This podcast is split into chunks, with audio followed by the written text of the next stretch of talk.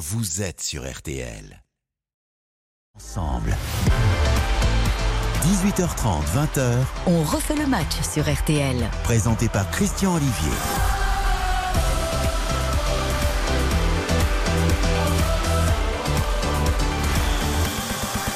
Bonjour à toutes et tous, bonsoir, bonsoir. On refait le match, c'est de l'info Strasbourg-Rennes, actuellement 3 buts à 0 pour les Rennais qui jouent contre 10 Strasbourgeois dans un instant. Le stade de la Méno, on refait le match, c'est de la promo, vous le savez, avec à partir de 20h RTL Foot. Eric Silvestro, Xavier Lemergue, Karine Galli, Baptiste Durieux et Nicolas Georgerot, commentaire de PSG Nice. Enfin, on fait le match, c'est du haut niveau avec ce soir et à mes côtés Philippe Sansfourche, chef de la rubrique euh, football de RTL, qui ira d'ailleurs aussi ce soir au Parc des Princes. Bonsoir. Bonsoir Christian, bonsoir à tous. Sébastien Tarago, la chaîne L'équipe. Bonsoir Sébastien. Bonsoir tout le monde. François Manardo, consultant indépendant, totalement indépendant. Bonsoir. Bonsoir, bonsoir Christian, bonsoir Du foot, du foot, du foot ce soir, mais aussi des pas de côté nécessaires pour mieux comprendre le monde dans lequel on vit, avec des polémiques qui s'empilent, les affaires aussi. Le Qatar pourrait-il lâcher le Paris Saint-Germain après la Coupe du Monde? Parler pour ne rien dire ou dire la vérité, les insinuations qui mettent en cause le management extra-sportif, voire plus, de Christophe Galtier. Y a-t-il un caractère de gravité à cela?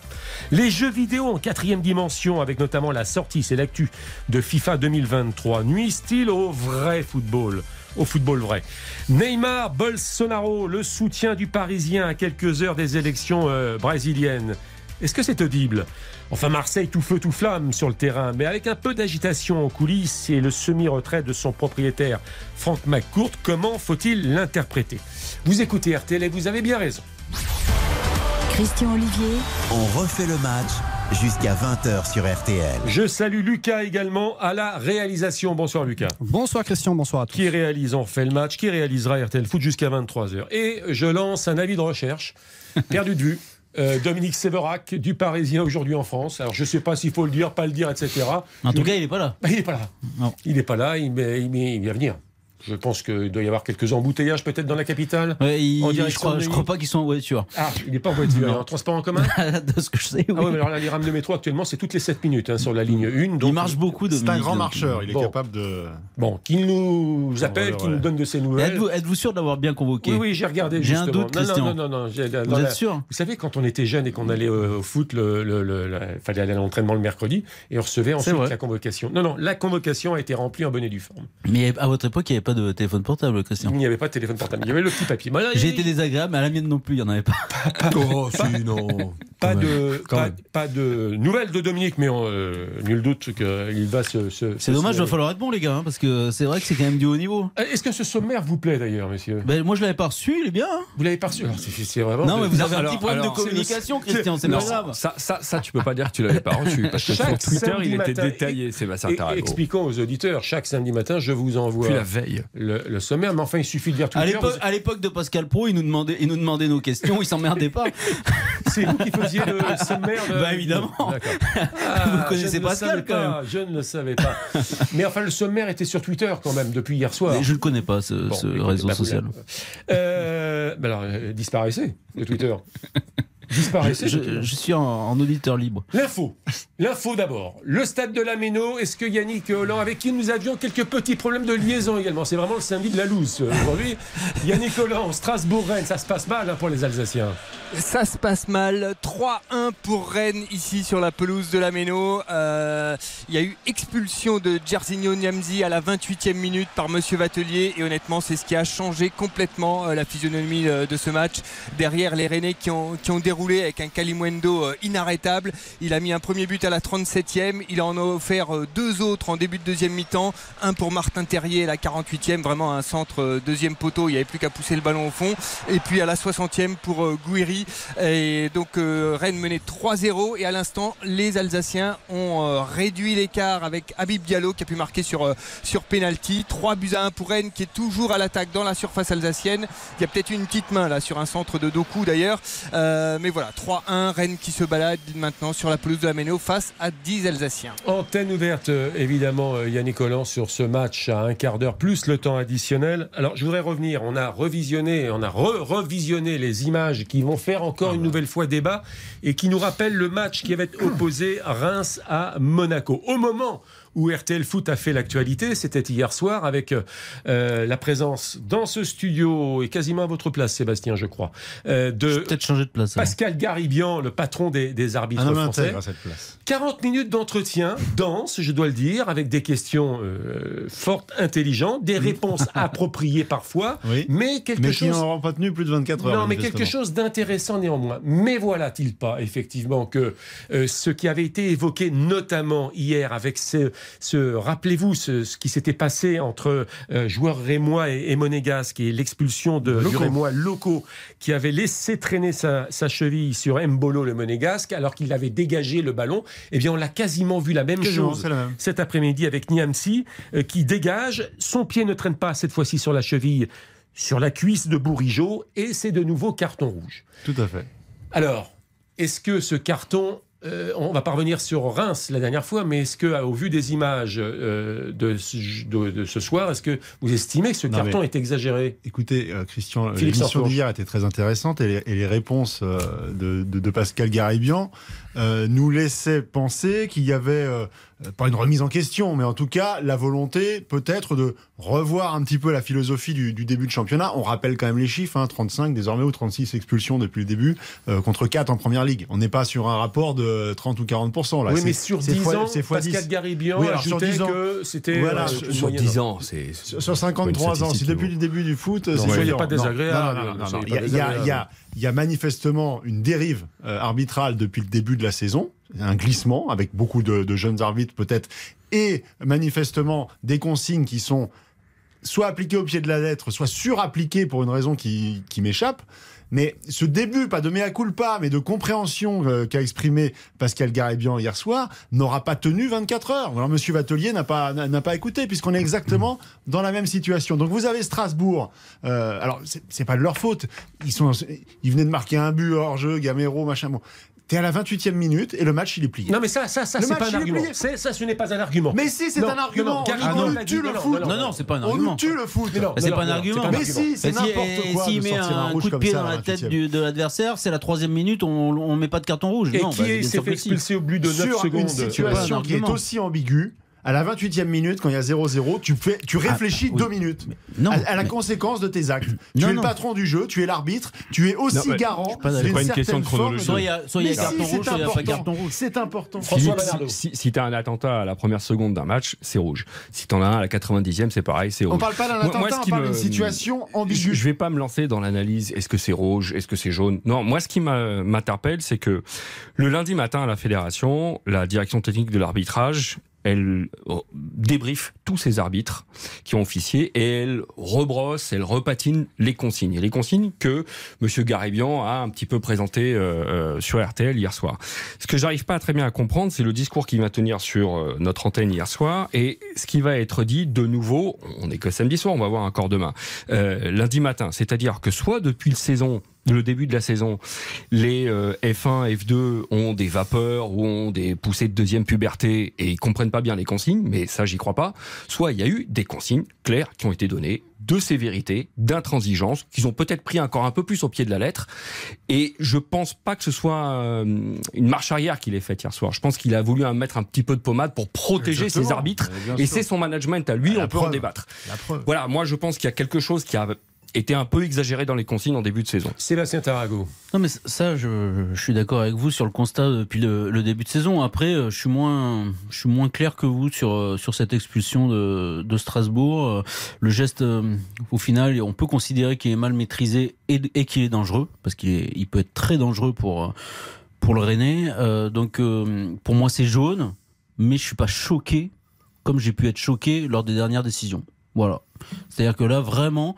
Je, je pense quand même qu'il maîtrise mal son geste et qu'il peut vraiment faire très très Il y a très de très mal mais il est le premier sur le ballon. Et on est plusieurs dans cette rédaction à estimer Non, non, qu'il mais- y avait peut-être même pas faute. C'est-à-dire que Bourigeau est en retard si, sur la l'action. Mais non. Bourigeau est Mais en non. retard sur l'action. C'est tout. Non, mais si vous considérez qu'il n'y a pas faute, vous êtes aussi excessif que, que les arbitres français. Donc euh, c'est bien sûr qu'il y a faute. j'ai Parce qu'en entendu fait, Monsieur en fait Garibian il, faut, hier. il faut maîtriser ses gestes. C'est comme ça. C'est-à-dire qu'à un moment, oui, vous arrivez le premier sur le ballon. Pour moi, c'est jaune. Encore une fois, on est, on est, on, on n'est pas loin d'être d'accord.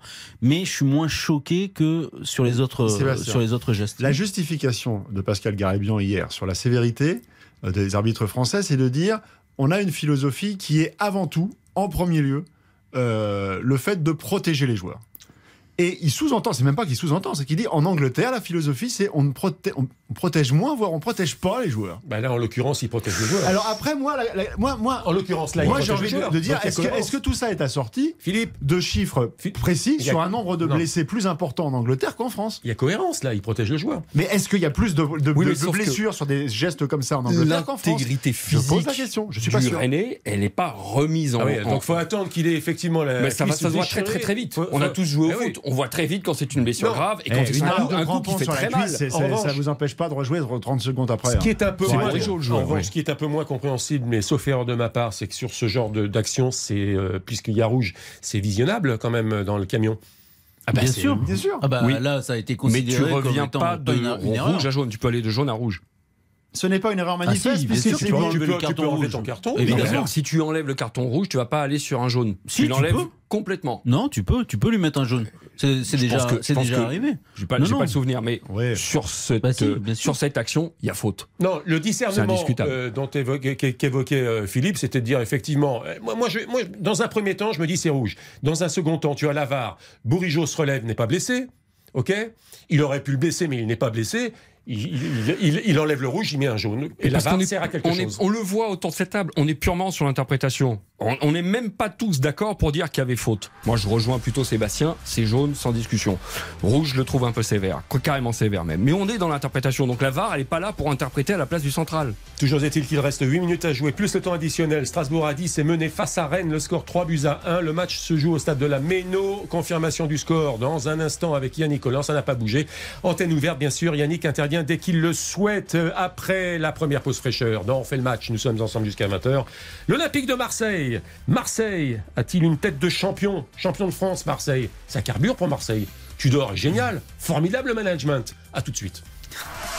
On refait le match. Avec Christian Oli. Christian Olivier sur RTL. On refait le match.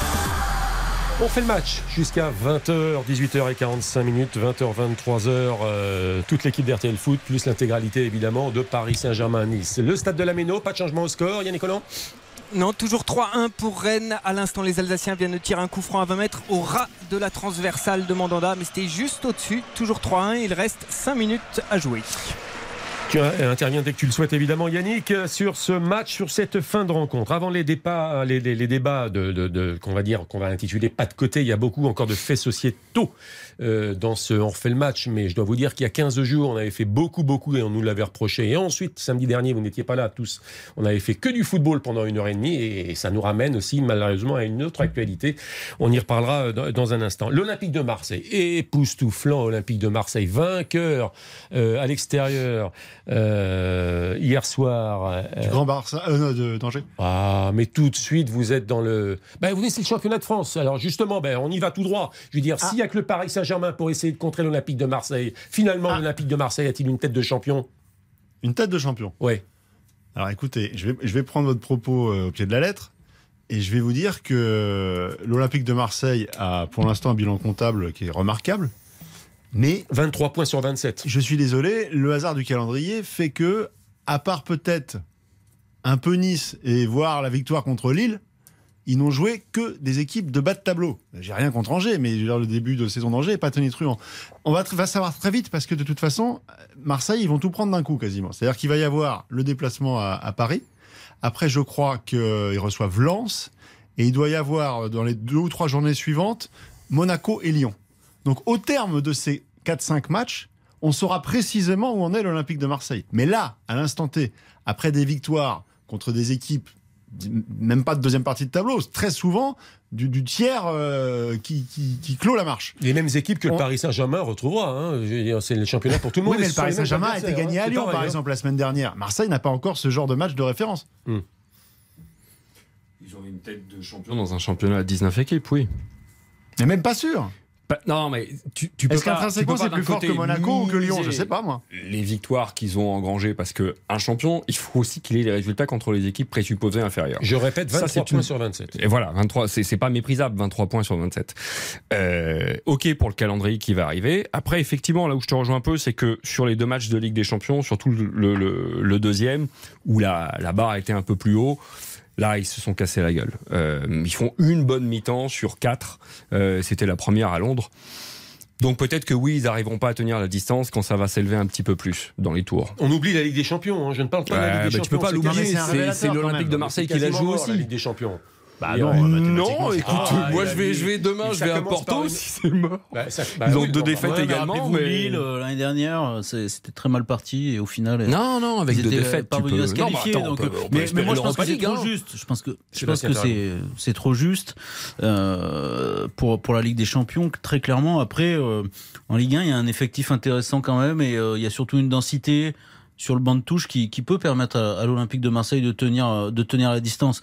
Mais bien sûr que aujourd'hui, personne n'est capable de dire si c'est effectivement meilleur que Lyon, meilleur que Monaco, euh, même meilleur que Lens. Trop juste Moi- moi, Sébastien? Pour la Ligue Trop juste pour les 16e de finale ou pour aller même en Europa League? Ou finir carrément euh, dernier oubliez- Non, mais la Ligue des Champions, j'y crois pas. Pas du oubliez tout. la Ligue- On Je peut parle pas de- dire ça, je Christian parle du d'oublier. championnat de France. Oui, mais c'est le même club qui la dispute, les- les- qui dispute les deux compétitions. Bon, alors attendez, j'avance un peu dans le débat parce que là on tourne en rond. Ah. Tudor, l'entraîneur qui a été euh, vilipendé avant même la première journée de championnat, faut quand même s'en souvenir. C'est fort, oublier. on est d'accord. Tudor, management absolument incroyable. Moi je prends l'exemple focus là, c'est un terme à la mode euh, sur ce qui s'est passé hier soir. Euh, Klaus, qui est un latéral droit, passe à gauche. Résultat des courses, Klaus marque un but et deux passes décisives. Gerson et Payet sortent, ils ne font pas la gueule. C'est un management extraordinaire. Oui.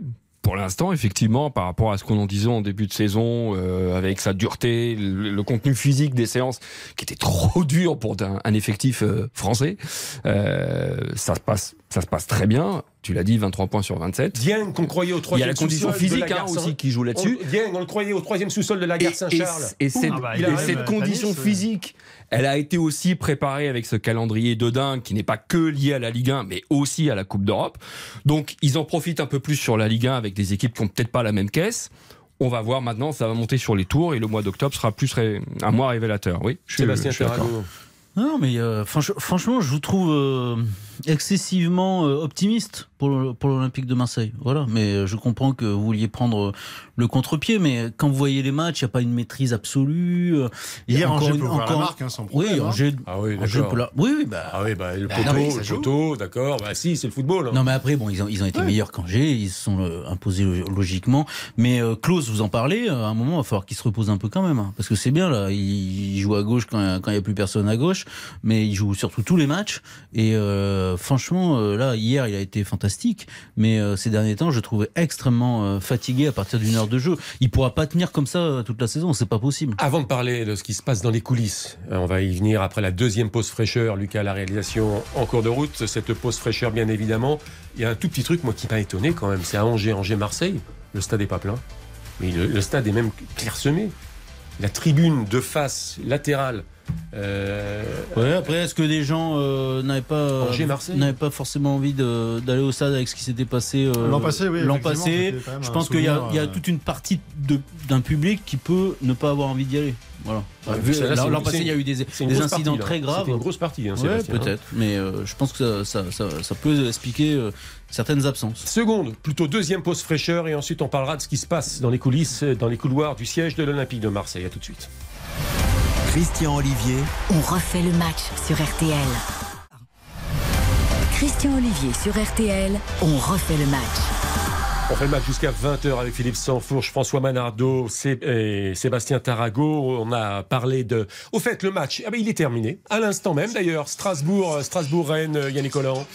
Et oui, ça vient de se terminer 3-1 pour Rennes sur la pelouse de la Méno. Euh, je vous rappelle euh, donc euh, le- ce match qui a commencé avec l'expulsion de Jerzinho Namzi à la 28e. Ensuite, les Rennais à 11 contre 10 sont marqués par Kalimwendo à la 37e, euh, par Martin Terrier à la 48e, puis par Amin Gouiri à la 60e. Strasbourg qui va marquer sur penalty par Habib Diallo à la 71e. Mais Strasbourg qui ne gagne toujours pas voilà, dans ce championnat. C'est la seule équipe du championnat ne toujours à n'avoir pas gagné. Depuis le début du championnat. 3-1 pour Rennes ici à la Méno. Merci Yannick. Euh, débrief évidemment dans RTL Foot avec les premières réactions à partir de 20h. Je vous donne également un résultat de Ligue 2 cet après-midi. Saint-Etienne et Grenoble n'ont pu se départager deux buts partout. Coup d'envoi des autres matchs euh, à partir de 19h à suivre évidemment sur RTL quart d'heure par euh, quart d'heure.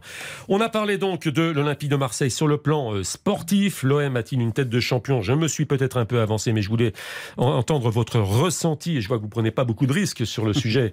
Vous attendez évidemment de voir ce que ça va donner dans 15 jours face ah non, au Paris Saint-Germain. Hein mais je vous reposerai la question samedi prochain, malgré tout. Euh, alors, ce qui se passe en coulisses, il y a deux, trois petites choses qui me chagrinent un peu. Euh, et je voulais savoir ce que vous en pensiez. On a appris que Frank McCourt laissait sa place au conseil de surveillance.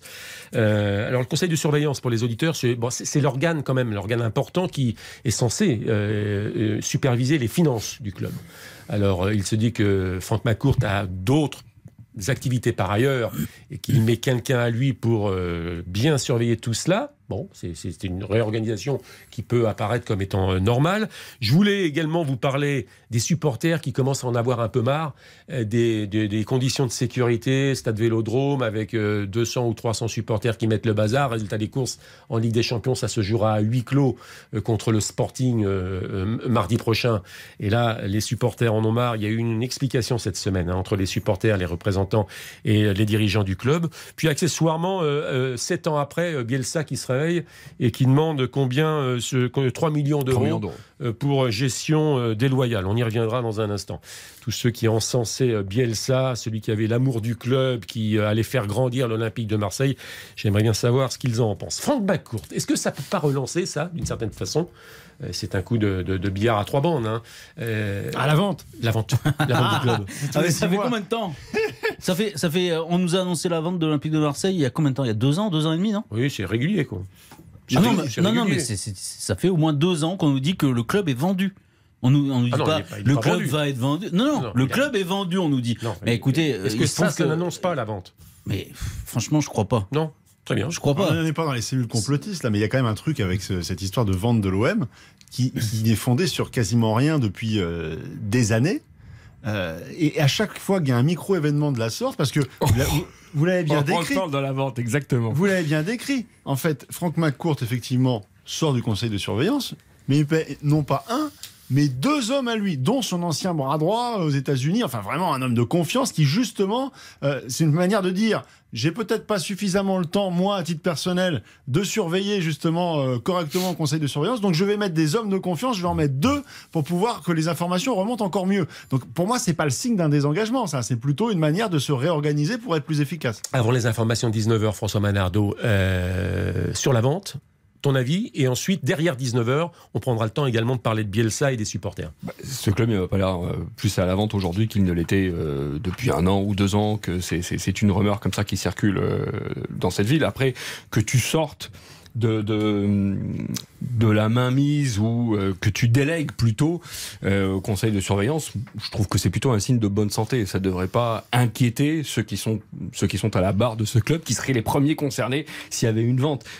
Peut-être qu'il y a des gens à Marseille qui ont intérêt à faire croire que le club serait à vendre. Mais quel intérêt en fait Que l'investisseur américain. Mais, quel euh, intérêt à part, pas être ridicule mais je, comprends pas. Bon. Un jour, un jour, ces gens-là nous diront on vous l'avait dit. Hein. Non, mais bien ah bah sûr. ah, parce qu'un jour, parce qu'un jour, un jour, mais bien sûr, l'Olympique de Marseille sera vendu un jour. Allez, on oublie la vente de l'Olympique de Marseille. Je m'aperçois avec l'effroi qu'il est déjà bientôt 19h. Troisième pause fraîcheur, que de pause fraîcheur euh, durant cette heure et demie de, match. Mais c'est la faute de Sébastien Tarago, il a coupé la clim. Et on reviendra après 19h, avant le Paris Saint-Germain, sur les supporters marseillais et sur Marcelo Bielsa. A tout de suite. On refait le match avec Christian Olivier. Merci d'écouter RTL. RTL, vivre ensemble. 18h30, 20h. On refait le match sur RTL. Présenté par Christian Olivier.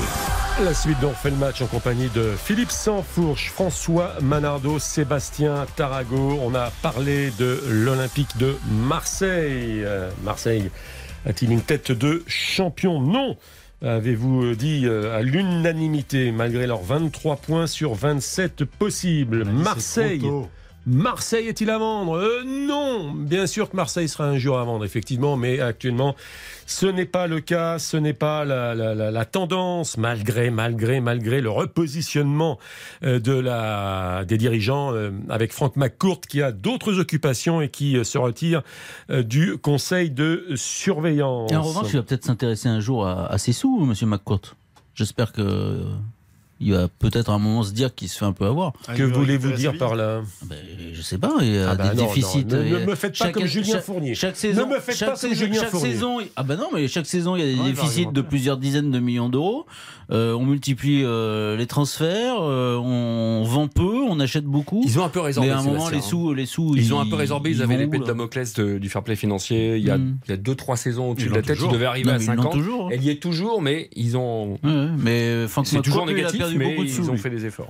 Ne faites pas comme Julien Fournier, disais-je, l'ancien manager de l'OGC Nice qui a qui en a trop dit ou pas assez, et qui a réglé ses comptes avec Christophe Galtier. On en parlera dans Pas un court instant. On en, on en parlera. Ne vous inquiétez pas.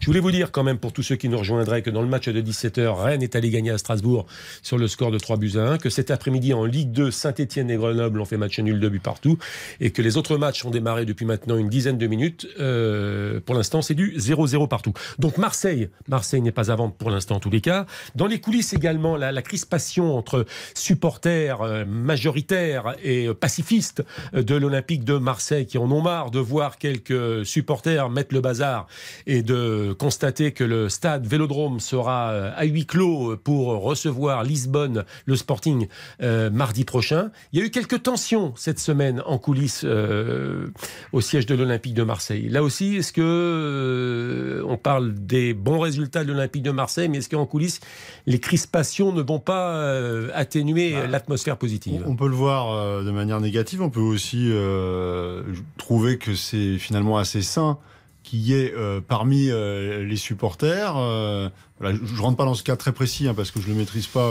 vraiment, donc je, je veux pas parler à la place des, des supporters. Grosso modo, les supporters reprochent un défaut d'organisation aux dirigeants et à la sécurité. Oui, non mais globalement, moi ce que je, ce que je constate depuis maintenant plusieurs mois et, et une grosse année, on va dire, c'est que quel que soit le, le club, quels que soient les, les débordements qu'on a pu voir, qui ont été quand même très nombreux et, dans tous les stades et dans toutes les régions de la France, euh, que euh, une majorité de supporters ait envie de pouvoir continuer à avoir une attitude festive en tribune, faire des tifos, faire des chants, enfin voilà ce qu'on attend des supporters.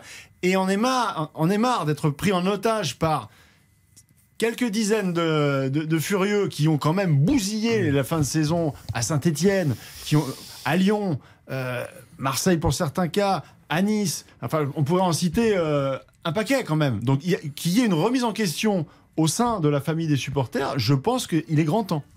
Donc ces échanges sont sains, selon Bah, Philippe Sanfourche, Sébastien Taragon. bien sûr, mais après, euh, pour l'instant, moi, je le vois que du côté de l'Olympique de Marseille, globalement. J'ai pas vu euh, Mais c'est un club- émerger. c'est un club euh, fort, il y a une Bien sûr, mais j'ai pas fort. vu émerger euh, un grand élan de contestation de la part des ultras euh, dans les différents clubs pour euh, mettre fin aux violences euh, ici et là. Donc euh, c'est c'est un premier pas, tant mieux. Si, si c'est le cas, euh, vraiment tant mieux.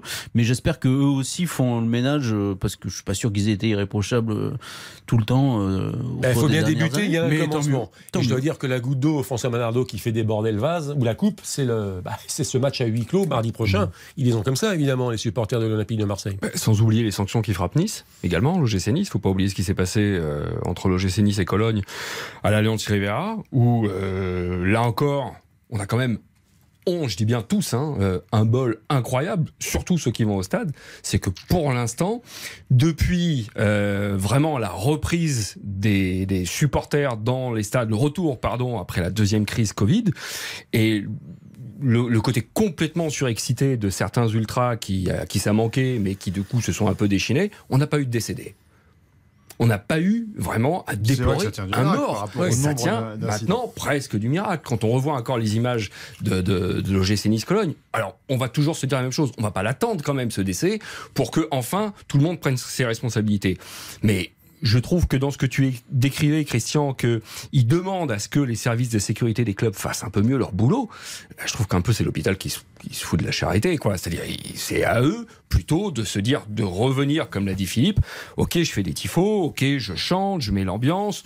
Euh, oui, mais là, sont visés sur 60 000 spectateurs, une, une frange de 400 ou 500 euh... personnes. C'est ça le problème. Sur les 60 000 spectateurs, 400 ou 500 personnes sont visées, peut-être moins d'ailleurs. Oui, mais de, beaucoup moins, beaucoup moins. Mais on le sait toujours que c'est une minorité qui te, qui te bousille. Après, je vais vous donner un exemple, qui te bousille un match. Je vais vous donner un exemple. J'ai, Après, travaillé... on va pas tomber, pardon, on va pas tomber dans l'angélisme, hein, parce que non, quand il y a eu des pas. problèmes à Nice euh, la saison passée euh, contre l'Olympique de Marseille, déjà, c'était bien contre l'Olympique de sûr, Marseille. Ouais, euh, je veux dire, c'était, c'était, c'était des gens connus, euh, qui étaient des leaders de, des groupes de, de certains groupes de supporters. Je vais, je vais terminer, bon, Sébastien, sur une chose naïf. qui me semble être la, la clé, c'est plutôt euh, s'en prendre aux individus qui sont coupables. On a tous les moyens, dans les stades de Ligue 1 en tout cas, pour les identifier, les reconnaître. Je rappelle d'ailleurs que le match Paris Saint-Germain, euh, Juventus Turin a failli s'arrêter pour des questions de cris racistes. Donc on peut les identifier non, ces mais ils sont, à Marseille par exemple, il y en a une dizaine ou une quinzaine qui ont été identifiés, on leur a sucré leur abonnement il faut non seulement leur sucrer leur abonnement, mais je vous donnais l'exemple de ce qui se fait en Suisse. J'ai fait deux matchs avec eux à Genève pour la Nations League. Il y a eu euh, 12 interpellations. C'est quand même pas des supporters réputés violents, hein, les Suisses, mais il y a eu Ah, 12 ça dépend lesquels, interpellations. Et ils ont été, dans l'heure où ils ont été interpellés, je pense que la justice suisse a un peu plus de moyens ou une palette euh, les- euh, pour, pour le- prendre des décisions un peu plus rapides. Ils ont été interdits de stade en Suisse entre 5 et 10 ans, dans l'heure où ils ont inter- Mais été interpellés pour des faits graves. C'est primordial le Si timing. on arrive à, à, à- à avoir euh, ces décisions-là et à donner cette crainte aux supporters en disant si moi je déconne, je suis identifié et je mets plus un pied dans un stade pendant 5 ans, je pense que ça va faire réfléchir entre guillemets certains abrutis à deux fois. Bon, avant la deuxième pause fraîcheur concernant l'Olympique de Marseille, je voudrais vous entendre quelques instants quand même sur le troisième angle, la troisième actualité Olympique de Marseille. On découvre que Bielsa a envie finalement de plomber les finances de- du club. Sept ans après, après avoir démissionné, sept ans après, il réclame 3 millions euh, d'euros pour une stratégie euh, du club qu'il juge déloyale, avec notamment une augmentation de 25% de son salaire qui n'a pas été respectée. Ouh, l'amour de Marseille, monsieur Bielsa, sept ans après. Alors moi, je dis que c'est un fin connaisseur du football, Marcelo Bielsa, il n'y a pas de problème. Que c'est un technicien utopiste, mais ça, c'est son problème. Il n'a jamais rien gagné, il ne gagnera rien. hein. Et c'est un businessman niveau Ligue des Champions, parce qu'il ne gagnera jamais. Mais pour réclamer ses sous, il est très très fort. Franchement, sept ans après. Non, mais c'est surréaliste. C'est euh, complètement fou. Alors, à Lille, déjà, il avait demandé euh, énormément d'argent euh, à la suite de, de son départ, de son licenciement. Mais là, c'était plus traditionnel, on va dire. Il est licencié, il va, il va au prud'homme, il essaye, ses de- indemnités. il, a- il essaye de- d'obtenir des, des Mais là, sous. il y a sept ans, il avait Mais pris là- ses jambes à son cou. Hein. Il avait démissionné. je- C'est surréaliste. Je, j'arrive. Franchement, que dire de plus? Ah, Parce que après là, que- Ah, c'est les avocats qui vont prendre une belle commission. Les lubies d'avocat ça. Ouais. Christian. Oui, bah, si- si- s'il a des- s'il y a des moyens pour payer les avocats et Oh, faire oui. ce genre de, de démarche, euh, tant mieux pour lui. Après, moi, j'ose simplement espérer que ça n'ira pas plus loin et que ce type d'affaire ne, ne va pas euh, euh, mobiliser euh, Les la justice. Ah, les prud'hommes sont occupés Mais, maintenant. ah, il est là le problème, c'est qu'il y, y a suffisamment d'engorgement de la justice pour, pour s'amuser à, à traiter ce, ce genre de. Tu verras qu'avec la magie du football par rapport à tout ce que tu as décrit sur Bielsa, et je te rejoins en partie, juste pour rappeler qu'il a quand même gagné les Jeux Olympiques, la médaille d'or en, en 2004 avec l'Argentine. Mais sinon, pas alors. grand chose, Ça ok, alors. ok. Mais, il sera toujours, malgré ça, adoré à Marseille. C'est ça la magie du football. C'est que tu peux cracher dans la soupe, tu peux même remettre un glaire dedans. Mais je vais te dire pourquoi tard, la fameuse et secte. à Marseille, Bielsa. ça va toujours mais oui, mais parce une que idole. les gens ne veulent pas battre leur culpe et admettre euh, qu'ils ont eu un peu tort voilà, à un moment donné. Qu'est-ce qu'il a apporté Bielsa à Marseille finalement? Quelques séquences de beaux jeux c'est tout. Qu'est-ce qu'en- en quoi il a fait En Non, quoi, là, en quoi il moi- a fait progresser Moi, le j'ai toujours trouvé En excessif. J'ai toujours trouvé excessif euh, la, Bi- les Bielsa mania, mais en revanche, il a apporté quelque chose. Là, je suis pas d'accord, puisque les gens étaient heureux pendant une saison.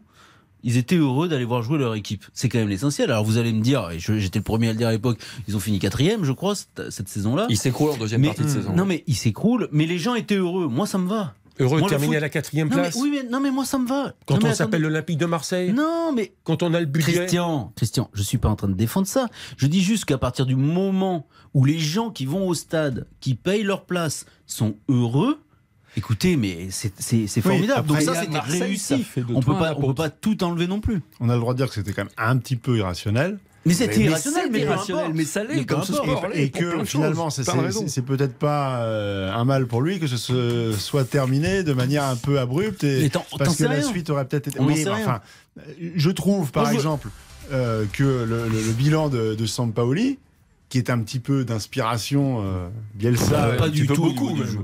Non, mais Pas du par séquence, parce que Non, pas finalement, il est, jeu, il est très caméléon et on a, l'identité. on a vu tout, on a vu tout et son contraire avec Sampaoli. Mais je trouve On a que le toujours- bilan, surtout vu son contraire. oui, non mais bon, mais à l'arrivée, le bilan était quand même plus solide. Oui, mais parce que, non, mais parce que vous, vous, êtes des, des, des épiciers du football. Ce qui vous intéresse, c'est le gagner. Toi, c'est le Paris Saint-Germain. Bon, on gagne des titres, on gagne des titres, mais il n'y a pas d'émotion.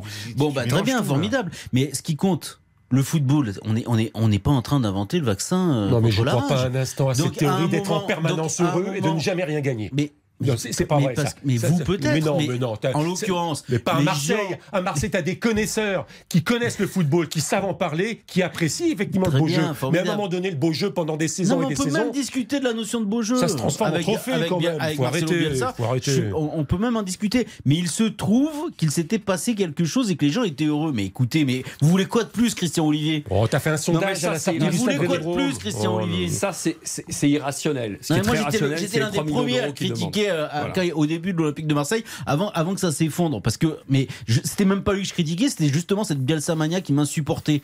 Mais en revanche, ne, ne- ne négligeons pas ça. Bon, en tout cas, là, il a envie de faire la peau de la trésorerie de Franck McCourt et, euh, et, euh, et c'est pas bien. Bah, c'est pas bien, c'est son problème. C'est leur problème parce C'est que son il n'y a pas de gentil, il n'y a pas de méchant dans ces histoires-là. Non, mais moi, j'aimerais savoir justement ce que les vrais supporters, les fondus de l'Olympique de Marseille pensent de ce genre d'attitude sept ans après.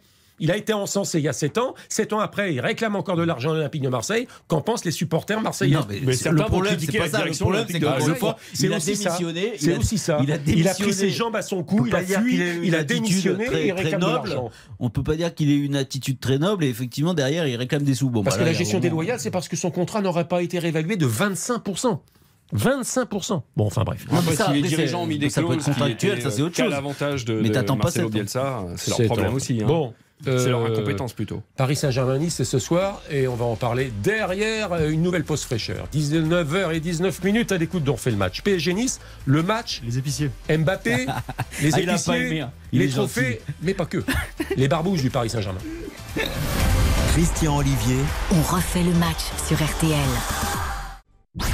RTL on refait le match avec Christian Olivier.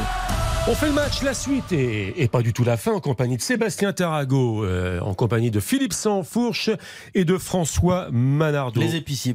On termine, on termine le chapitre marseillais en vous rappelant que Marseille-Benfica, ce sera mardi prochain sur l'application RTL, en direct, hein, au stade Vélodrome, mais avec toute l'équipe d'RTL Marseille Foot Sporting. en studio. Oui, j'ai dit Benfica Oui. Benfica, c'est me disais que j'avais dit.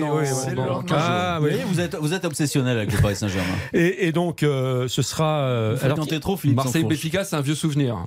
euh, euh, vous connaissez le résultat du Sporting, justement, euh, hier euh, Non, celui de. Porto, je le connais parce que je vais bosser victoire, avec eux. Ouais, il était temps. 3 buts 1, 3 buts 1, contre le club de Gilles Vicente. Eh oui, mais ça allait mal pour le Sporting. Ça, Et qui ça est Gilles. Vicente? Parce que moi je travaille, si vous voulez. Dès 10h du matin, je faisais la rédaction. Eh Bien, c'est un poète dramaturge du 15e siècle qui a donné, non, enfin qui a donné, ou plutôt le club a repris le nom de ce poète dramaturge. C'est- c'est- Bah, c'est- merci. Gilles Merci Vicente, c'est bien, non?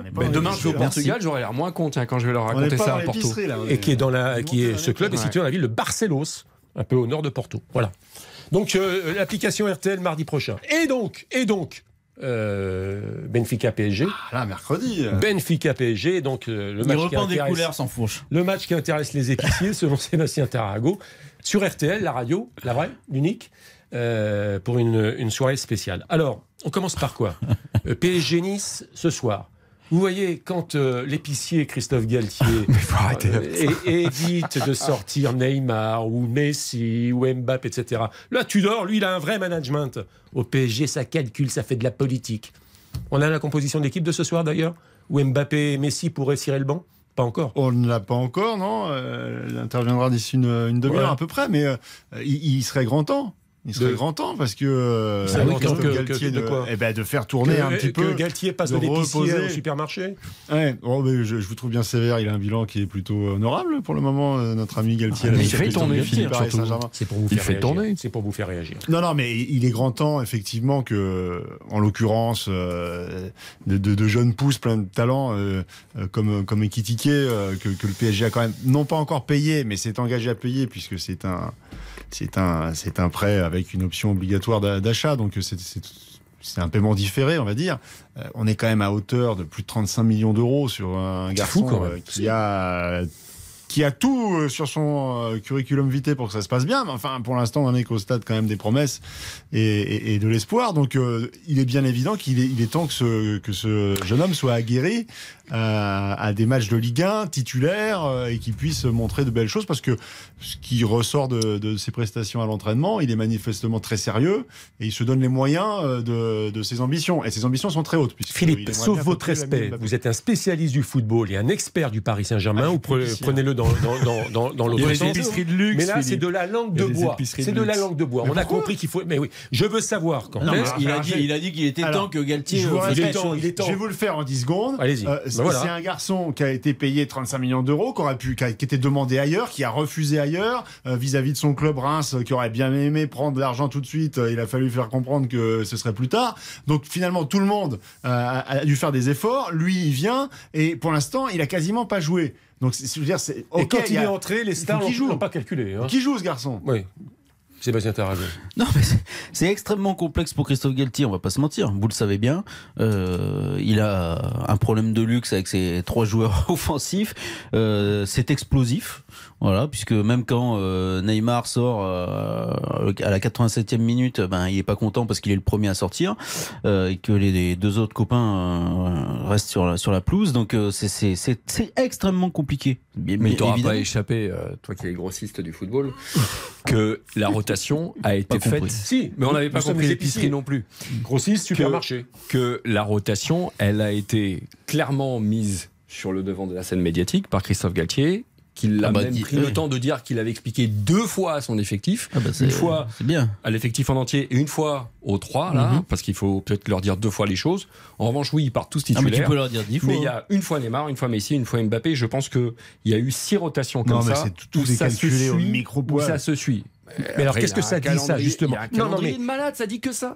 Ça dit que. euh, surtout, c'est tous Mais les non, internationaux. mais là, François, il y a un calendrier pas. de dingue. Ah, il et les sort soit pas, Il les sort il les sort pas, pas. jamais. Il a un Quoi calendrier de Mais on dingue, a il les vu sort mêmes pas. matchs.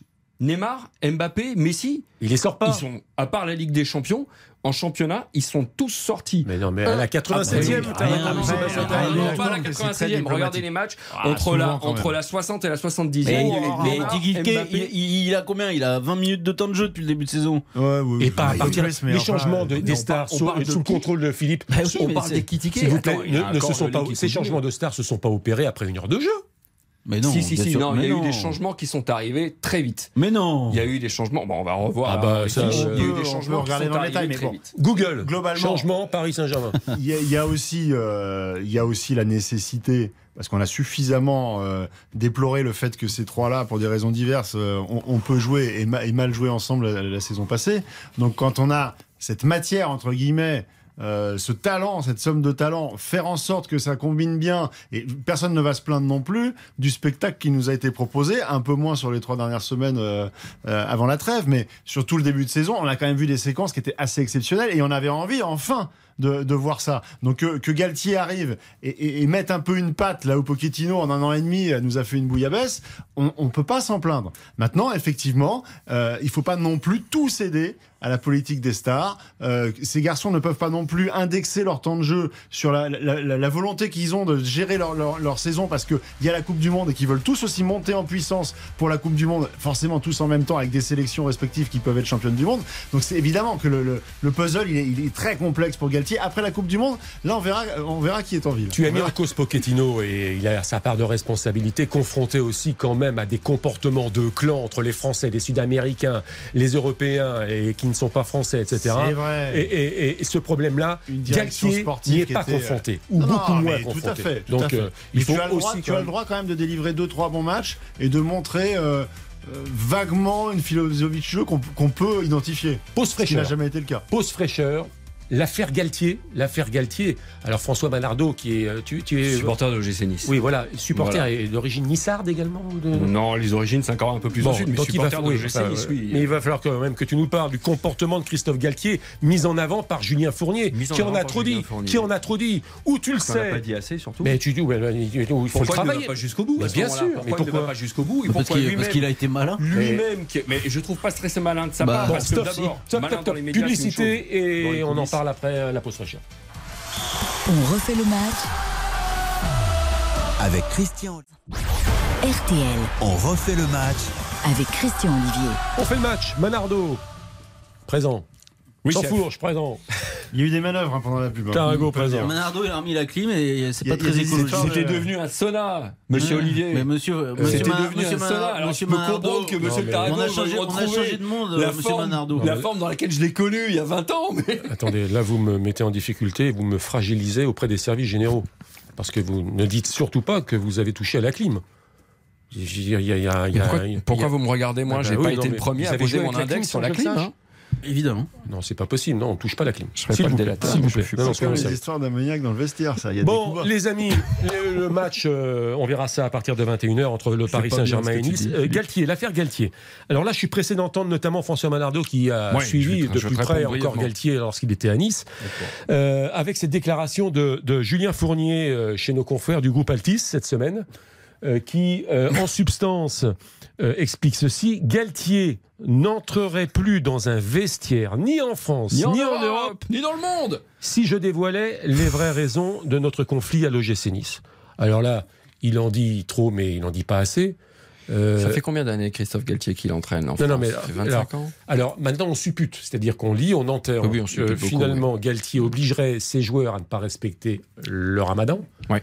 On suppute davantage. Certains supputent davantage. C'est pour ça que la réponse d'ailleurs de Galtier en conférence de presse, elle n'est pas bonne, elle est très fragile, en disant que oh, sur la forme, je connais le personnage. euh, euh, enfin bref, il n'argumente pas. Non, c'est pas ça que dit Julien Fournier. Je, je pense. Non, non, non. euh, Galtier qui répond à Fournier. Oui, oui, oui, Deuxième oui, chose, on a l'impression que Galtier, on fait passer Galtier pour un raciste. On fait passer Galtier pour un raciste. Un islamophobe. Et troisième raison, il y en a, alors là, il y a plein de raisons qu'on pourrait pas dire, mais on les connaît pas. Alors, François Malardo. Ben, euh, je posais cette question à Christophe Galtier. Ça fait bon, il, a fait pas mal de clubs en Ligue 1. Il a eu beaucoup de joueurs de confession musulmane avec lui. Et tout d'un coup, il arrive sur la Côte d'Azur et une envie lui prend comme ça d'interdire aux joueurs de confession musulmane. Alors, on va les citer pour certains. Ils sont toujours euh, au club comme Todibo, le néerlandais, euh, Rosario, Bilal Brahimi, dont il voulait pas la venue, mais qui était l'affaire de Julien Fournier. Et puis, Gouiri, qui a rejoint Rennes, par exemple. Il leur interdit de pratiquer le ramadan. Mais, quand il c'est était pas à ça qui a Saint-Étienne, été dit. quand il Pardon, était Je suis désolé de te couper. Non, il a rien dit d'ailleurs. Julien Fournier. C'est ce qu'a révélé. D'ailleurs, c'est euh, dans un média que tu connais très bien, puisque tu y bosses. C'est euh, Loïc Tanzi et d'autres qui ont expliqué C'est pas que ça qui a été écrit dans l'équipe. C'est pas ça qui a été écrit. Il n'aura pas interdit, je suis d'accord, mais c'est ce que laisse entendre Julien Fournier. les joueurs S'il a dit, s'il a dit, Sébastien, s'il a dit à des joueurs, moi, je vous conseille de vous alimenter et de vous hydrater normalement, c'est une chose, et pour moi, Oui, mais ce que c'est Julien acceptable. Fournier dit, c'est que que, Julien Fournier s'il répète concrètement, Christophe Galtier n'est pas le premier entraîneur à vouloir que les joueurs de confession musulmane euh, ne pratiquent pas le ramadan. On peut, on peut comprendre, on peut en discuter. Il préfère, il préfère qu'il ne le fasse pas. Sachant qu'il y a- des possibilités pour ne pas le faire, pour rattraper les jours, c'est po- c'est possible dans la, la religion musulmane. Je, je connaissais quelqu'un qui m'avait dit j'ai tellement de jours à rattraper que ça devient compliqué. Mais bon, euh, il n'était pas très Non, non, mais religieux. complètement, complètement. ouais. Donc, ce que dit Julien Fournier, ce, qui, sous-entend, c'est que s'il répète les mots utilisés par Christophe Galtier au moment de ces discussions, alors il ne pourrait plus rentrer dans un vestiaire. C'est ça qu'il dit, clairement. Est-ce que Julien ça veut Fournier, dire ça. est-ce que Donc c'est la deuxième Fournier va phase. se Parce que- prévaloir parce que qu'il après- était dans le parce qu'après, il y a vestiaire des à mots, chaque fois il y a des de Galtier parler. Voilà, c'est tout. Que Galtier conseille, que Galtier que 25 ans conseille après à ses de joueurs d'origine de religion musulmane de, de ne pas pratiquer le ramadan pendant la compétition, c'est différent de dire je te donne l'ordre de ne pas pratiquer le ramadan. C'est toute cette nuance. Mais c'est pas ce que dit François- euh, c'est pas ce que dit Sébastien Tarago. Non mais moi, le- je- moi, Sébastien, tu penses pas qu'il y a eu un énorme conflit entre Julien Fournier et que Christophe Galtier? Et celui qui a envie de, de plutôt dégainer, mais il le fait de manière un petit peu je trouve pas très euh, franc du collier. Mais, Mais, bon, c'est pas du ce tout milieu- courageux surtout. C'est pas du tout courageux. Exactement. Ou tu, dis, tu ce que tu as reproché à Galtier, ou tu ne dis rien. Mais ça, Oui, c'est Julien Fournier qui Ah, veut régler ça, ses vous- C'est scandaleux. Ah, vous pouvez trouver ça scandaleux, j'entends. En revanche, Julien Fournier, lui, de son point de vue, c'est plutôt malin, puisqu'il il met il dit quelque chose sans le dire, en sachant très bien que derrière, il va falloir trouver des explications et que les explications, elles vont être données. Donc lui, de son point de vue, encore une fois, vous pouvez trouver ça scandaleux, et euh, c'est vrai que c'est pas, c'est pas très élégant. Mais, Donc euh, ce n'est que ça, donne- ce n'est que le ramadan. Ce sont pas des relents de racisme, parce qu'on l'a lu, on l'a si, entendu mais- mais également. Ce que Julien Fournier Il faudrait vous, le découvrir voulez, voulez 25 faire ans dire, après. c'est ça, bien sûr. C'est un scandale. Ce que dit Julien Fournier. Non, mais plutôt attendez, ce qu'il ne dit pas, c'est Non, un scandale. Mais attendez, vous, j'aurais voulu que vous travailliez davantage je de vois- côtelette non, pour en savoir plus quand même. Moi, comme vous, euh, n'étions pas dans les conversations entre Christophe Galtier et Julien Fournier. Donc, euh, ce Oui, mais alors, ce que, les mots utilisés par les uns et par les autres, moi je ne les Oui, mais- connais pas et personne ne les connaîtra. parce réponse. deux. Oui, mais la réponse de invérifiable, qu'est-ce que tu veux euh, Oui, mais qu'est-ce que tu veux dire sur ce Mais terrain qu'est-ce que tu veux Messieurs, dire Ça mais va si, être on entre peut- les deux. Et aujourd'hui, il y en a un qui est entraîneur du Paris Saint-Germain et l'autre est directeur sportif de, rappelons-nous, de Parme. Mais quel rapport De Parme. Mais c'est-à-dire que je comprends que Galtier aujourd'hui ne veuille pas jeter de l'huile sur le feu. Il a autre chose à faire. Sauf que l'actualité le ramène à un match contre Nice. Et comme par hasard, Julien Fournier a fait sa sortie médiatique parce qu'il le savait parfaitement dans le calendrier Enfin, il est français. plus à Nice, euh, Fournier. Oui, non, mais il sait très bien qu'avec le match PSG Nice, il va y avoir une attention Oui, portée alors, sur Galtier. d'accord, Parce que c'était l'entraîneur qui avant- devait rester minimum deux ans à Philippe, Nice. avant de répondre, quand Galtier répond en conférence de presse, je cite, je ne suis pas surpris de la manière dont il s'est exprimé, je ne vais pas m'épuiser, me fatiguer à répondre ou débattre sur tout ce qui se dit sur la forme. Je ne suis pas surpris connaissant le personnage. Mais la forme, ok, elle est scandaleuse. Mais alors qu'il s'exprime sur le fond Que Galtier Bah, s'exprime sur le fond vous l'avez dit vous-même, Julien Fournier, vous imaginez S'il s'exprime sur le fond, c'est terrible. Mais il ça va, veut il va- mettre une pièce dans le jukebox à ce moment-là, Christian. ça veut dire quoi? Ça veut dire que Tu moi, pas là, ça par exemple, au micro, je peux dire, euh, Christian Olivier, là, il y a 2-3 ans, vous m'avez tenu des propos, si je les donnais à l'antenne, vous seriez plus à cette place. Donc là, je, je- je balance un truc comme ça qui est invérifiable. Et, moi- et moi, je le relance et, Et je te vous, dis quels sont ses propos. Et vous, derrière, Quel- vous seriez obligé de vous justifier par rapport à des insinuations. Quels sont ses propos Quels sont ses propos Et ensuite, c'est Galtier parole ne va pas s'amuser à aller développer des, des- des- des éléments qui n'ont même pas été évoqués par la personne qui, le- qui- qui l'interpelle. Enfin, Alors, c'est quand même alors Galtier en conférence de presse, que ce que Julien Fournier Moi, a je trouve qu'il fait déjà une réponse qui, a- qui est un peu longue. Qu'a-t-il à me reprocher Je n'ai rien à commenter, le point. Mais alors, mais Enfin, je veux dire, c'est- bah, il sème le trouble. Il sème le trouble. Qu'a-t-il à me reprocher, Julien Fournier Et là, ensuite, c'est- c'est parole contre parole et le débat s'engage. Qu'a-t-il à me reprocher Mais ce qui est terrible, c'est de faire passer Galtier pour un, pour un raciste, finalement.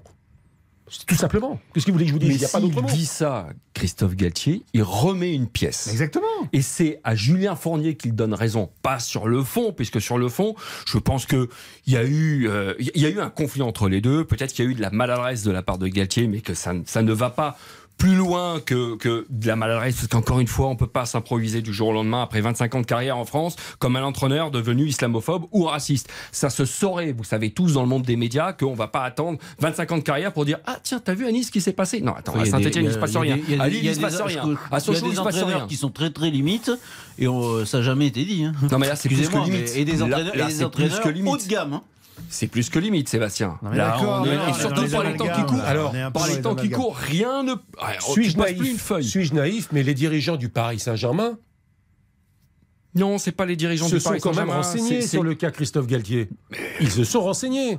Et Campos qui le connaît de, de l'époque lilloise. Mais, mais c'est c'est- Galtier, il va, il va, voilà, balayer ça d'un revers de la main parce qu'il veut pas donner plus d'importance que ça à Fournier sur la forme, Oh, c'est-à-dire dans le monde des médias. Après, je pense qu'en coulisses, il a dû faire passer les messages pour lui dire il faudrait qu'il arrête maintenant de raconter n'importe quoi C'est sur trop moi. tard. C'est trop tard. Le doute est instillé, c'est trop tard. Pour le grand public, c'est trop tard cette histoire. Alors moi j'ai euh, regardé. Le grand public, non. Ah ben, ceux qui suivent le football, ceux qui suivent, vous m'avez compris. Euh, Le, le Ramadan en 2022, c'était donc du 1er avril au 1er mai.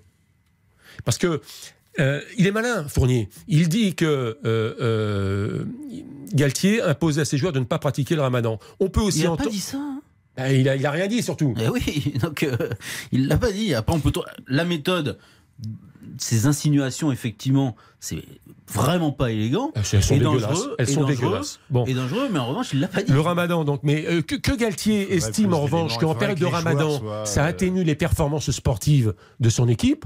Euh, là, il n'y a pas de. Mais rien d'affamant. Il n'y a rien d'affamant.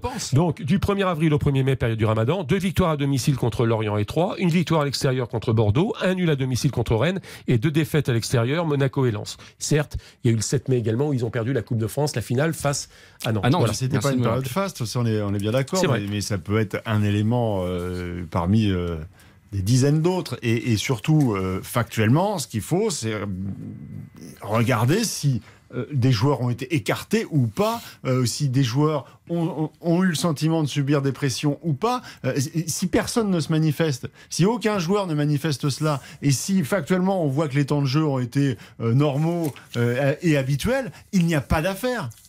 Après qu'il puisse y avoir une discussion entre deux hommes avec une manière d'aborder le sujet qui puisse être plus ou moins bien prise par l'un ou par l'autre, ça c'est c'est- c'est- c'est- c'est un, un relationnel entre, entre deux personnes. Mais après, ça découle sur des faits. Et factuellement, pour l'instant, on a quoi? On n'a rien. Mais non, mais ça c'est autre chose. Non, non, ça c'est autre chose parce que on peut Bah, être. Là, je vais pas défendre euh, Ju- Julien Fournier. Encore une fois, j'étais pas là euh, quand ils se sont parlé, mais on peut être scandalisé par des propos. Et euh, pour autant, derrière, euh, ce- cette personne-là va faire jouer les gens. Il n'y a, pas- y a pas de souci avec ça. Mais on peut quand même être scandalisé par des propos qu'on entend. Voilà, ça, Bon, mais ça, vous là possible. rendre ça public alors que tu es dans une Oui, non, mais là, ils sont dans la privée. haine. Mais après, Christophe Galtier, faut- moi, je trouve qu'il doit- il il faut qu'il fasse attention dans, dans ses relations. Parce que euh, il y a déjà eu le cas avec euh, le président de Lille, Olivier Létang, où euh, cette fois, c'est Christophe Galtier qui l'avait massacré dans une interview. je crois à la voix, nos confrères de la Voix du Nord. Mais il l'avait massacré publiquement. Euh, faut, faut, faut faire attention. Effectivement, faut faire attention. mais, mais massacré sur le rapport de entraîneur à dirigeant ou bien en parlant des coulisses Non, et de l'homme? Parce que bah, là, il on a parlé de l'homme, Julien. Fournier, Julien Fournier, et il en a pas dit, il en a pas dit assez. Maintenant, quand tu rappelles la période du Ramadan, s'il avait dit ce qu'il voulait mai, dire, il- c'était sous le coup de la loi. Rapidement, euh, François. Euh, comment entre avril, mai, avec des joueurs pour certains, dont un qui est Amine Gouiri, qui est à l'OGC Nice, qui est musulman et qui va en sélection espoir, comment quelque chose ne sort pas de fin mai? Et là on en parle en septembre parce que c'est Julien Fournier qui l'a mis sur la table. Vous pensez vraiment que les joueurs de foot à qui on interdirait de pratiquer le Ramadan personne- pendant il n'a X jamais mois, ils interdit. vont pas l'ouvrir dans les médias fois, en off il n'a Eh ben jamais, il n'a interdit. s'il a de interdit, toute façon, s'il a pas interdit, on est bien face à la vengeance il n'y a d'un pas homme qui va régler entre ses. Galtier et Fournier, mais il y en a peut-être une avec euh, le Qatar, le Paris Saint-Germain, son président et l'enquête publiée euh, jeudi de mémoire, en tout cas cette semaine dans Libération. D'où cette question, mais qu'on va euh, sans doute reposer euh, la semaine prochaine. Le Qatar, à un moment donné, ne va-t-il pas un jour stopper ses activités, euh, ou au club, ou dans le monde de la télévision d'ailleurs, euh, avec des, une image qui, euh, qui, euh, qui, qui s'écorne euh, au fur et à mesure? Et pourquoi le Paris Saint-Germain ne serait pas finalement orphelin du Qatar juste après la Coupe du Monde, sait-on jamais La publicité. RTL On refait le match. avec Christian Olivier. RTL On refait le match. avec Christian Olivier. La suite est dans un quart d'heure, la fin d'en refait le match avant RTL Foot jusqu'à 23h. C'est un dossier sensible, c'est un dossier épineux. J'aurais aimé qu'on prenne le temps de l'évoquer. Peut-être le fera-t-on un peu plus tard. Je voulais simplement avoir votre, votre ressenti sur euh, euh, l'image du Paris Saint-Germain euh, au travers de son propriétaire, le Qatar. Enfin, le Qatar, je caricature en tous les cas. Le fonds d'investissement qui, qui met de l'argent dans le, le Paris Saint-Germain. Il y a encore eu une enquête publiée euh, dans Libération cette semaine mettant euh, en, cause vraiment d'un comportement avec des règlements de compte des officines policières, avec des, des, anciens policiers, un référent notamment euh, qui euh, euh, a été euh, démissionné de ses fonctions, qui s'occupait des supporters du Paris Saint-Germain et qui visiblement a bien donné des informations confidentielles. Il y a de la corruption derrière, il y a tentative de, chantage. Euh, ça donne une image quand même assez déplorable. Et à un moment donné, est-ce que le Qatar ne va pas dire allez stop, on arrête avec le Paris Saint-Germain? Est-ce que ça pourrait Est-ce que ma question c'est est-ce que le PSG Mais là, finalement on a une vision européenne. est-ce que le. PSG va pas être lâché Moi, par le PSG après la Coupe du Je Monde C'est ça que je je voulais. vois- peut- Peut-être que les choses peuvent arriver, mais je je vois pas pourquoi euh, le Qatar euh, se priverait par exemple du Paris Saint-Germain. C'est-à-dire que nous on a une vision européenne euh, des choses et moi je partage beaucoup des critiques qui sont émises sur le sur le Qatar, mais au niveau mondial, c'est une réussite totale le Paris Saint-Germain pour le Qatar. Et cet investissement dans le Paris Saint-Germain. Donc il faut toujours essayer de d'imaginer euh, comment les, les, gens pensent en fait. C'est pas parce que nous on pense comme ça que tout le monde pense pareil. C'est-à-dire que la vision française n'a que peu d'importance pour, les, pour le Qatar européenne, européenne mais euh, l'Europe n'est pas le monde et je ne pense pas que le Qatar euh, pâtisse euh, de son investissement au Paris Saint-Germain au niveau international, bien au contraire. Alors, il ne vous aura pas échappé qu'il y a beaucoup d'argent au Qatar et qu'on n'hésite pas à le dépenser, à mettre les moyens pour réussir. après, tous les, gens que j'ai rencontrés qui ont travaillé avec les Qataris, et ça va au-delà du football, dans les affaires globalement, nous expliqueront que euh, ce sont des gens qui sont capables de dépenser beaucoup, mais qui ne veulent pas dépenser à perte. Et surtout qui ont la fierté des affaires, c'est-à-dire de ne pas être pris pour des pigeons. Et de montrer qu'à un moment donné, il y a le retour sur investissement. Sur le plan financier, comme le disait euh, Sébastien, c'est une réussite totale. Alors, je parle même pas du plan de l'exposition marketing. Ils sont, ils sont payés tous les joueurs qu'ils voulaient, euh, au-delà de leurs espérances. Et aujourd'hui, ça rayonne dans le monde entier. Je parlais de l'image et du rayonnement, justement, de la bonne image et du bon rayonnement. Mais l'image, euh, encore une fois, peut-être que certains pays sont euh, plus regardants que d'autres. En Chine, je pense pas qu'on en parle beaucoup. Voilà. Hein. L'effet, c'est que quand le Qatar est arrivé à la tête du Paris Saint-Germain, c'est un club qui euh, ne dégageait pas un euro de revenus. Aujourd'hui, c'est 7 à 800 millions d'euros par an. Euh, c'est aussi des investissements. C'est, on va le rappeler, mais un, centre de, formation et d'entraînement qui, qui, est en train quasiment de sortir de terre et qui sera efficient la saison prochaine. C'est vrai que les efforts financiers sont colossaux. On est d'accord. Mais enfin, tous ces éléments-là ne sont pas du tout ne donnent aucune indication d'un départ. Bien au contraire, il y a un ancrage et le Qatar est déjà très ancré en France sur le plan économique et, et, dans différents groupes du CAC 40. Le Paris Saint-Germain, c'est la danseuse, c'est le, c'est, le, c'est, le côté glamour. Donc, je on ne va pas se séparer du glamour au moment où, justement, sur le plan géopolitique, il peut y avoir euh, des, des, contradictions et, et, des grincements. Donc, au contraire, c'est le moment, c'est, le, c'est plus que jamais le moment d'investir dans le Paris Saint-Germain et de rayonner à travers le Paris Saint-Germain. D'accord avec ça, François le Oui, le Qatar s'est acheté de l'image. Tout le monde l'a dit. On appelle ça le soft power. Rendez-vous compte, l'attribution de la Coupe du Monde 2022, elle a eu lieu fin 2010, il y a 12 ans. Euh, ça a coûté une somme, des sommes faramineuses au Qatar, mais rendez-vous compte l'investissement. Pour eux, cette réussite de la Coupe du Monde, ça permet au monde entier, c'est pour ça qu'effectivement on sort de la vision européenne, au monde entier de placer un micro-État, il faut appeler les choses comme elles sont, sur la carte, sur la carte du globe. C'est ça leur ambition et c'est aujourd'hui incontestablement on pourra toujours débattre évidemment de, même des conditions d'attribution et de cette Coupe du Monde, mais c'est leur grande réussite. Le Paris Saint-Germain y participe parce que à côté de cette grande réussite, qui n'est même pas une réussite sportive d'ailleurs, qui se moque aujourd'hui, je pense les Qataris les premiers, de la qualité de leur sélection nationale qui va disputer aussi cette Coupe du Monde. Mais à côté de ça, il y a le Paris Saint-Germain et cet investissement dans une des villes les plus cotées au monde, les plus prisées touristiquement. Il vous aura pas échappé que les investissements qataris, c'est dans le tertiaire, c'est le tourisme et l'industrie du luxe, et que ça participe à cette image qatari qui, oui, effectivement, est une réussite. Le, Qatar a besoin aussi d'envisager l'avenir.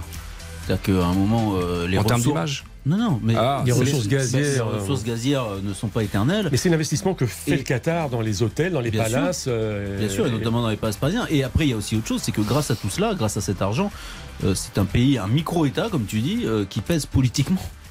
Et ça, faut pas hmm. l'oublier. Donc, malgré l'image écornée, Dieu sait, encore cette semaine, cela a été écorné avec cette enquête, euh, avec d'abord des révélations dans le journal L'équipe sur ce référent des supporters euh, qui euh, a été viré hein, du club du Paris Saint-Germain qui posséderait des documents compromettants et la grande enquête dans Libération, trois pages quand même sur ce qui s'est passé à Doha. C'est, je pense qu'on ne peut pas évoquer cela en quelques minutes, donc on y reviendra. À coup sûr, on y reviendra. On tourne une nouvelle page de publicité et puis quelques sujets d'actualité sous forme de tir au but. L'exercice cher à Sébastien Tarago, bien évidemment. A tout de suite. On refait le match avec Christian. Christian Olivier. On refait le match jusqu'à 20h sur RTL. On fait le match, c'est du débat, c'est de l'info également. Saint-Etienne et Grenoble, Ligue 2, on fait match nul de partout. Actuellement, Amiens mène à Rodez par un but à zéro. Valenciennes et Sochaux, actuellement un but partout, c'est la mi-temps. Hein. Euh, Quevilly-Rouen à Caen mène Quevilly un but à zéro. Bastia mène à Annecy par un but à zéro. Metz mène devant Pau par un but à zéro. Partout ailleurs 0-0. Et en Ligue 1 tout à l'heure, Strasbourg a été battu à domicile par Rennes sur le score de 3 buts à 1. Mais de toute façon, il y aura évidemment toutes ces informations, réactions, des briefs, euh, décryptages complets dans RTL foot dans 6 minutes. Les tirs au but sans siffler maintenant, puisque vous m'avez saccagé la saison dernière ce- cet exercice. Euh, on va faire vite, mais c'est intéressant. Euh, là, alors franchement, je vous demande de faire preuve de modernité et, et soyez des gamers et pas des boomers. hein. Les jeux vidéo et surtout FIFA 2023 est-il nuisible au vrai football? Non.